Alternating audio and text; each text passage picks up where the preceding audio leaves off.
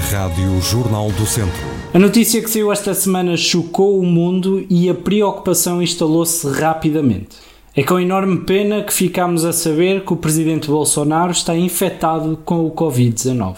Olha aí, meu, abriste a garrafa de champanhe enquanto eu estou a gravar. Isto tem que ser triste, meu. Festejamos a seguir.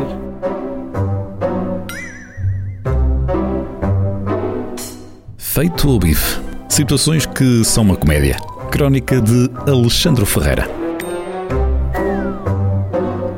E o que é que nós fazemos quando estamos infectados com um vírus altamente contagioso que já matou 44 mil pessoas no nosso país? Isolamos-nos? Não. Vamos para o hospital? Pá, também não. Então o que é que nós fazemos, Presidente Bolsonaro? Explique-nos lá, se faz favor. Faça, faça. Faça. Solta, solta, solta, solta o cabo, solta o cabo. Vê minha cara aqui, tá certo? Ah, tiramos a máscara para toda a gente ver a nossa linda cara, pá. Ah, era isso. Como é bom que toda a gente possa votar independentemente do seu nível de QI. Acho delicioso o pormenor da jornalista que baza quando ele tira a máscara e fica do género, pá, que s...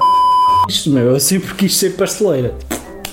Ao ver este vídeo ficou uma vontade estranha de que um daqueles microfones que estão apontados ao presidente fosse mágico e da ponta do microfone saísse, pá, não vou dizer uma bala, mas um objeto pontiagudo a alta velocidade e que entrasse diretamente na testa do presidente Bolsonaro. E com isto é o segundo episódio consecutivo em que eu desejo a morte de alguém, portanto neste momento já só estou a esticar a corda para ver até quando é que a rádio me vai manter no ar. Claro que depois da notícia sair começaram logo a vir as teorias da conspiração que dizem que o presidente Bolsonaro não está realmente infectado e que está só a fazer isto para vender a cloroquina para demonstrar a sua eficácia e desvalorizar um bocadinho esta pandemia.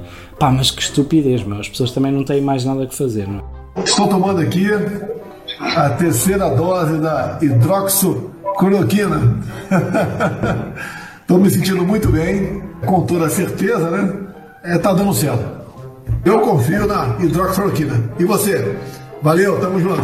Hã? Parece a minha avó quando eu estou com gripe a tentar dar-me chá de cidreira. Já que estamos numa de receitar medicamentos à toa, sugiro ao Presidente que experimente um ótimo laxante natural que são as cerejas quentes. Com uma mão cheia delas, Presidente, talvez uma vez na sua vida o cocó saia pelo sítio certo. Feito o bife. Crónica de Alexandre Ferreira.